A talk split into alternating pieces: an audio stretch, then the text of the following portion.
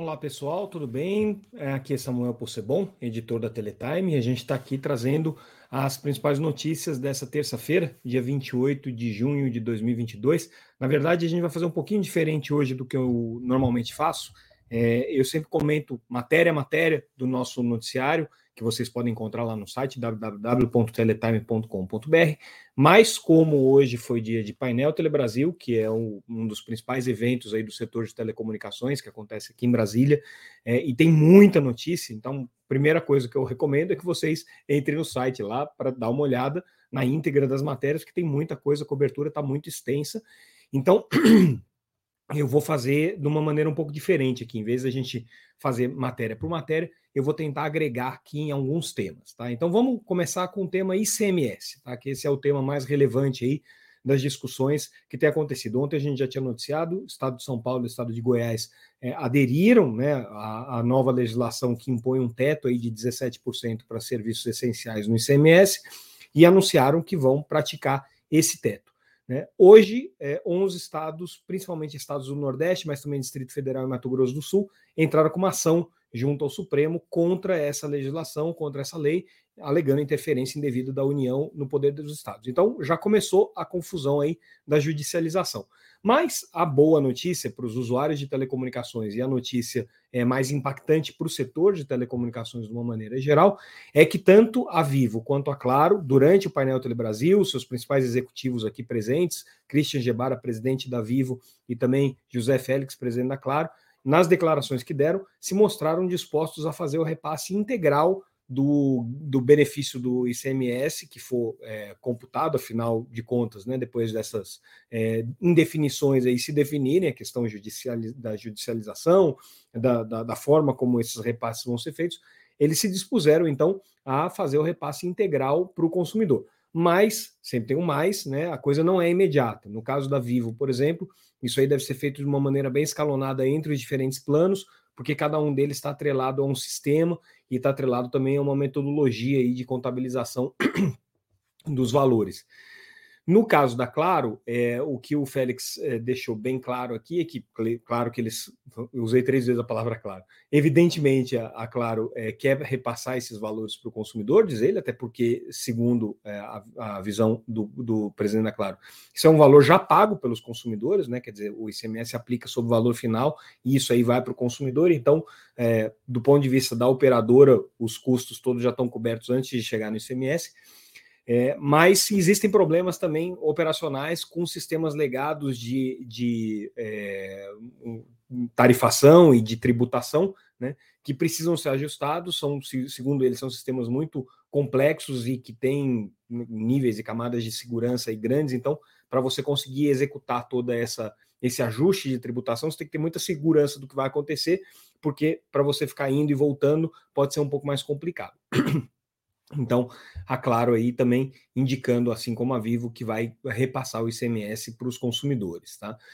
Outra, outra notícia importante do dia, né, outro tema importante aí que, que permeou as discussões ao longo do dia foi a questão é, da, da, das concessões de telefonia fixa. A gente sabe que esse é um assunto especialmente preocupante e importante para a Oi e para a Vivo, que são as duas maiores concessionárias, mas com impactos também para o GAR, em menor escala para Claro, que também é concessionária de longa distância, então tem um, um impacto um pouco mais limitado, mas para todas as operadoras, principais operadoras de telecomunicações do Brasil, esse é um tema importante. No próximo dia 5, a Anatel vai fazer uma reunião extraordinária aqui em Brasília é, para decidir é, quanto que ela é, entende ser justo que as operadoras concessionárias atuais é, é paguem para a União na hipótese delas optarem por migrar das concessões para as autorizações.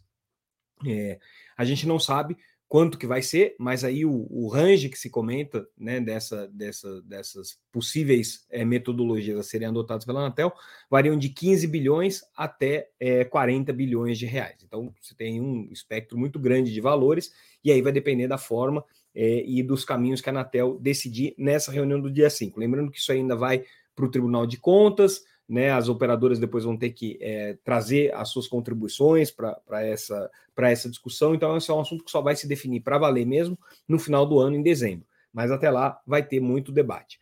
Bom, É, o que, que aconteceu? Durante o painel Telebrasil, tanto a Oi quanto a Vivo se manifestaram sobre isso e deixaram muito claro que, para elas, assim, essa, discussão não pode se dissociar da arbitragem que está acontecendo né, na Câmara Arbitral, em que elas acionaram o governo, isso é uma cláusula prevista no contrato de concessão, acionaram o governo na, na Câmara Arbitral e agora o governo está se defendendo, é, porque elas alegam, da parte delas, que existem pelo menos 36 bilhões de reais de é, saldos em favor das empresas decorrentes aí de é, decisões regulatórias e de mudanças é, nas regras ao longo desse período que prejudicaram os concessionários. Então, para elas é importantíssima essa questão da arbitragem. Aí fica uma pressão sobre o que, que vai acontecer quando as concessões terminarem ali no segundo semestre de 2025. É, se elas conseguirem fazer a migração até lá, tá tudo certo. Mas a Anatel já colocou aqui que, olha, ela tem que trabalhar com o cenário de que as operadoras não vão fazer a migração e que vão devolver essa concessão em 2025. Então, o que a Anatel já anunciou, inclusive hoje, né, é que até o final do ano vai soltar um edital para uma possível licitação de telefonia fixa é, para o concessionário que vai assumir a partir de 2020, de 25. Parece absurdo isso, pensando que o serviço de telefonia fixa está em completo desuso, né, perdendo receita. A gente vai até falar um pouquinho mais sobre isso quando a gente comentar o balanço da Oi. É, parece, mas a Anatel é obrigada, né, por lei, a planejar essa, essa licitação porque telefonia fixa é um serviço público, então o governo é obrigado a garantir a continuidade desse serviço se não houver é, interesse na prestação dele por um ente privado. Né? Como as concessionárias atuais estão dizendo que se a arbitragem não for resolvida e se as condições forem ruins ali dessa migração, elas simplesmente não vão renovar essa concessão. Então fica aí esse impasse, a Anatel precisa tomar uma medida é, nesse sentido. Então, muita discussão no painel Telebrasil sobre esse assunto aqui. Eu comentei que a gente ia falar um pouquinho do resultado da Oi. Saiu hoje finalmente o balanço da Oi referente ao primeiro trimestre. Os números parecem bons, mas trazem alguns dados aqui preocupantes, tá? Então, o que, que tem de positivo? Tá? Teve um lucro líquido de é, 1 bilhão e quase 1 bilhão e 800 milhões de reais, né? É, a receita é, líquida do, do grupo foi esse, esse lucro é, foi, teve crescimento, né? Mas a receita líquida ficou praticamente estável em 4,4 bilhões aí, uma queda de um pouquinho menos de 1%, né? É, só que o que, que acontece? Né? Esse resultado ele foi positivo muito pelo aspecto financeiro dele.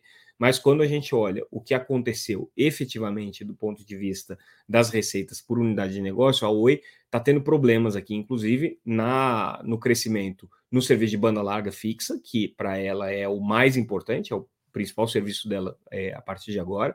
Então, é, o que ela está reportando aqui é, um, é um uma certa dificuldade de conseguir é, fazer esse crescimento, o que fez com que é, a receita com serviços fixos caísse de uma maneira geral, né? Caiu é, na banda larga fixa, que é um serviço mais importante para ela, como a gente mencionou, né? É, mas de qualquer maneira, é, é, ela teve um crescimento, um crescimento ainda de, de é, quase 52% aqui com fibra ótica, o que é um, um, dado positivo, mas ela teve, né, e aí é o, é o dado assustador, né, uma queda de receita com a rede de cobre no, no, primeiro, no primeiro trimestre comparado com o mesmo período do ano anterior, de quase 42%. Então, quer dizer, ela teve uma receita de 436 milhões de reais, o que significa que é, ela perdeu aí metade do que ela tinha de receita em 2021 com os mesmos com a mesma rede de cobre. Então significa que os serviços de telefonia fixa e de banda larga pela rede de cobre, os serviços de ADSL, estão aí é, já em fase de terminal de, de, de existência dentro da rede da Oi. Então, esses foram os, os, os principais destaques aqui do balanço da operadora, né? Mas é, aí a outra notícia relacionada a isso é que se confirmou a entrega pelo administrador judicial do, do, do relatório para o juiz que vai julgar a recuperação judicial. A expectativa é que o juiz solte alguma coisa eventualmente até essa semana, então a recuperação judicial da OI está aí na boca para terminar. Né? Fala-se aí muito no dia 30 como a data que o juiz deve soltar alguma coisa, a gente não tem certeza, porque isso é um processo que depende dele, fazer a análise aí são milhares e milhares de páginas, né? Tem muita coisa para ser, ser analisada, mas do ponto de vista do administrador judicial, está tudo entregue, tudo resolvido. Ficou ontem, a gente trouxe informação com relação ao valor é, de venda da, da, da Oi TV para a Sky, né? E aí hoje um, o executivo da Oi, o Carlos Eduardo Medeiros, que é vice-presidente é, de assuntos institucionais e regulatórios da Oi, diz que, claro, que do ponto de vista é, da recuperação judicial, o ideal é que essa operação já tivesse aprovada, mas ela ainda tem que passar pelo CAD, ela tem um longo processo de aprovação, então muito provavelmente ela não vai estar aprovada antes da aprovação do juiz, mas de qualquer maneira o valor que está negociado já foi é, colocado ali dentro do escopo da recuperação judicial, só vai demorar para entrar esse dinheiro aí dentro da Oi, porque depende da conclusão desse negócio. Né? Então, é, a Oi aí muito perto de concluir o seu processo de recuperação judicial. Né? É, voltando agora a comentar um pouquinho o, o o, o painel Telebrasil, tá? Um outro tema que foi muito discutido aqui é com relação às estratégias das empresas para o futuro, tá? Não só reclamando da questão da concessão, mas olhando para o futuro. E aí, dois pontos chamam a atenção. A Vivo, a gente já tinha comentado isso quando o Christian Gebara deu uma entrevista para a Teletime, a gente é, publicou no site, e aqui é, a gente também destacou aqui no nosso podcast estratégia da Vivo está toda centrada na evolução dos seus serviços digitais. Né? É, ela entende que uma operadora de telecomunicações tem que ser uma provedora de serviços digitais. A Claro também falou uma coisa muito parecida com isso hoje durante o painel Telebrasil. Diz que o serviço legado dela mais importante é o serviço de TV por assinatura e ela está justamente num processo de transformação desse serviço de TV por assinatura para que ele continue sendo relevante dentro de da estratégia de negócio da Claro. Mas aí é, o presidente da TIM, nesse caso falando como presidente da Telebrasil, porque ele também é presidente da associação que reúne as empresas, o Alberto Griselli, ele levantou um tema que é para lá de polêmico, mas é muito importante. Ele falou o seguinte: qual que é a próxima neutralidade de rede, né? Que a gente chama de net neutrality. Ele fez a brincadeira com next neutrality, né? Quer dizer, qual é a próxima neutralidade que a gente vai discutir? E aí ele não, não consegue dissociar essa discussão é, da questão dos investimentos que estão sendo feitos na infraestrutura e quanto que as empresas de internet têm condições também de dividir esses esforços de construção dessa infraestrutura, da é, captura do valor gerado por essas redes digitais pelas operadoras de telecomunicações, que hoje é uma captura muito limitada, né? E quais são os modelos que se pode colocar dentro do uso da rede de banda larga que sejam é, rentáveis para as operadoras, sejam rentáveis, claro, para os operadores e provedores de serviços digitais, é, e que sejam também interessantes para o consumidor. E aí o modelo que ele coloca é justamente o modelo de você é, pagar pela qualidade de serviço que você tem. Né? Hoje, os serviços de internet, de uma maneira geral, estão é, divididos ali entre velocidade que você contrata ou franquia que você contrata. No caso dos serviços móveis, o padrão é mais por franquia, né, para a quantidade de dados que você está é, trafegando, e no caso dos serviços fixos, a ênfase está na velocidade, que é quantos megabits por segundo, quantos gigabits por segundo você contrata. O que é, se discute é que você possa também fazer uma cobrança por qualidade, ou seja, você pagar para ter um serviço de streaming garantidamente melhor, ou para você pagar para ter um serviço de game garantidamente melhor, ou você pagar para ter o seu carro conectado é, com condições é, que viabilizem uma série de serviços, né? Ou você pagar para ter uma conexão dedicada para a internet das coisas, enfim, você pagar pela qualidade da internet que você está contratando, qualidade da conectividade. Esse é o conceito do Next Neutrality, quer dizer, é como é que você garante que você possa também vender qualidade da rede sem que isso infrinja o direito de todo mundo acessar a internet, né, sem que isso garanta, sem que isso prejudique né, a garantia que a internet sempre deu de ser uma rede aberta para todo mundo. Então, o Alberto Griselli levantou essa bola e ele defende que tem assim uma mudança na abordagem que se tem no tratamento da internet daqui para frente, falando aí como presidente da Telebrasil, significa que ele estava dando uma mensagem setorial, né, que vai em linha com essa estratégia de transformação digital que a Vivo colocou, que a Claro também colocou, né, é, e que são pontos importantes aí para o setor de telecomunicações de uma maneira geral. É, um outro ponto que eu, que eu gostaria de, de destacar, e aí foi uma frase, uma, uma declaração dada pelo conselheiro da Anatel Vicente Aquino durante o evento, ele, ele colocou que ele tem interesse de rediscutir os prazos aí para implementação, implementação das redes de 5G. É, esse é um assunto também que está muito preliminar, porque obviamente o 5G acabou de ser é, é, licitado, né? As operadoras estão lançando as operações agora, e os prazos colocados ali para início dessas operações vão né, é, até 2029, no caso dos operadores regionais aqui. O que o Aquino está colocando é a possibilidade de você antecipar esses prazos. E por que, que ele está querendo fazer isso? Para que, primeiro, se acelere a adoção do 5G, depois você garanta para as operadoras que vão entrar nesse negócio que elas vão ter acesso a, a, é, ao processo de captação de recursos, de investimentos para fazer o 5G, pegando esse, essa curva de expansão, porque se as operadoras pequenas e regionais, por exemplo, forem deixar para é, fazer as suas coberturas só no final do prazo, né, é, muito provavelmente o mercado já vai estar tomado pelas grandes operadoras. E por outro lado, como elas têm prazos mais longos né, de, de, de obrigações, elas têm mais dificuldade de conseguir fazer o financiamento agora é, das suas operações, porque, claro, que os credores estão querendo olhar é, como é que vai ser o desenvolvimento do mercado antes de botarem dinheiro nessas pequenas operadoras. Então, existe aí um grande risco, que é o que o conselheiro Vicente aqui não está olhando, né? E está querendo criar incentivos para que as operadoras possam antecipar isso daí. Isso significa, provavelmente, diminuir obrigações dessas operadoras. Né? Então, esse é o raciocínio, mas ele é, é ressalta que ele está formulando ainda essas suas ideias, compartilhando ela com alguns dos membros do Conselho da Anatel, mas ainda sem nenhuma proposta concreta colocada na mesa. Paulo Guedes, ministro da Economia, falou durante o painel Telebrasil, fez a abertura do evento, falou muito sobre o desempenho econômico do Brasil, sobre os números, destacou por que ele considera que o Brasil está no melhor momento é, em muitos anos, né? É, uma visão bastante otimista, bastante positiva com relação à economia brasileira, como não poderia ser, se esperar diferente, né? No ministro do governo é, é atual, então ele obviamente vai defender aí o seu legado. É, mais uma coisa interessante que ele colocou foi é, a ênfase que o governo tem dado na questão de redução de impostos. Tá? Ele já colocou, ele está muito incomodado com o IPI, tem um interesse de zerar o IPI, né, o imposto de importação é, destacou que o governo achou mais 50 bilhões de reais aí no orçamento por conta das contribuições das estatais e que vai reverter tudo isso aí em redução de imposto, né? Então ele quer transferir esses recursos com imposto e foi, obviamente, muito simpático aí a possibilidade de redução do ICMS.